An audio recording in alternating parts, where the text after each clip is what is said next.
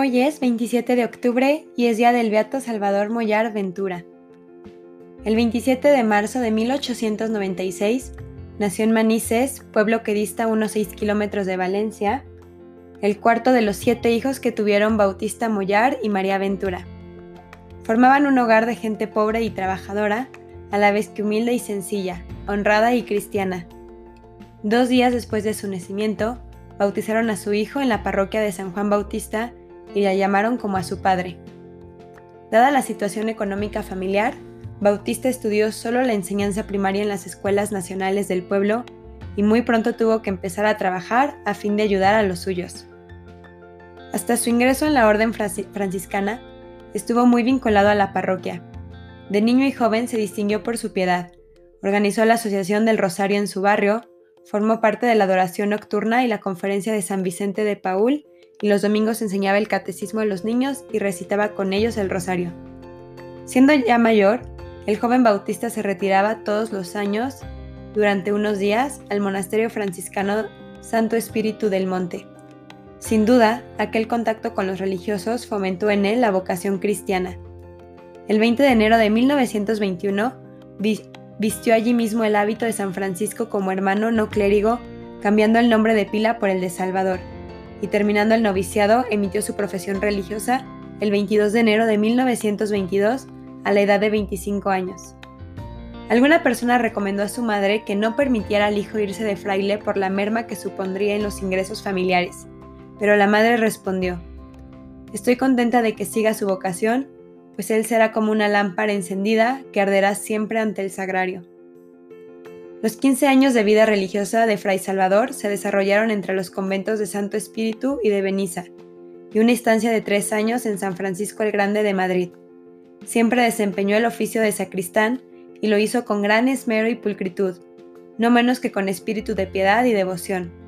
Su tarea principal no le impedía ocuparse también de otros menesteres del convento o de salir de limosnero por las casas y campos para sustento de los niños y jóvenes del Seminario Menor Franciscano. El comportamiento devoto y virtuoso que ya de seglar observaba Fray Salvador se afianzó y acrecentó en el claustro. Era humilde, obediente y sacrificado, de carácter alegre, jovial y optimista. Al estallar la guerra civil española, Fray Salvador buscó refugio en Manises, en casa de su hermana. Allí permaneció Fray Salvador haciendo vida retirada, ayudando a sus familiares en los trabajos domésticos, sin descuidar sus prácticas piadosas y ejercicios espirituales. Según declaran los testigos, presentía su martirio, para el que se preparaba en la plena aceptación de la voluntad de Dios. El 13 de octubre de 1936 se presentaron unos militantes en casa de la hermana de Fray Salvador con el pretexto de hacer un registro. Fue encerrado hasta el día 27 de octubre de 1936. Lo fusilaron la noche del 27 de octubre de 1936 en el tristemente célebre picadero de Paterna. Tenía entonces Fray Salvador 40 años de edad y 15 de hábito franciscano. Se había distinguido por su sencillez, honradez y dedicación al trabajo, sin manifestación ni implicación alguna en el campo social o político así que no pudo haber otro motivo para su asesinato que su condición de religioso, por eso se le considera mártir. Además, no fue juzgado, sino que directamente lo llevaron al picadero por odio a la fe y por el mero hecho de ser fraile.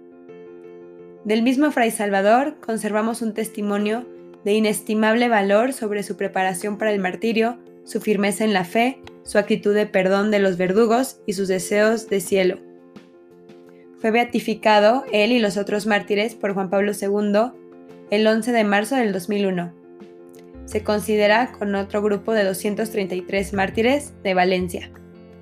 Su fiesta en España, con los otros mártires, se celebra el 8 de septiembre, pero como sabemos, el día de la muerte del santo Obeato es su día porque es su entrada al cielo. Pidamos a Dios que nos mande más jóvenes como Salvador que no tengan miedo a dar su vida entera por Cristo. Amén. Beato Salvador Mollar Ventura, ruega por nosotros.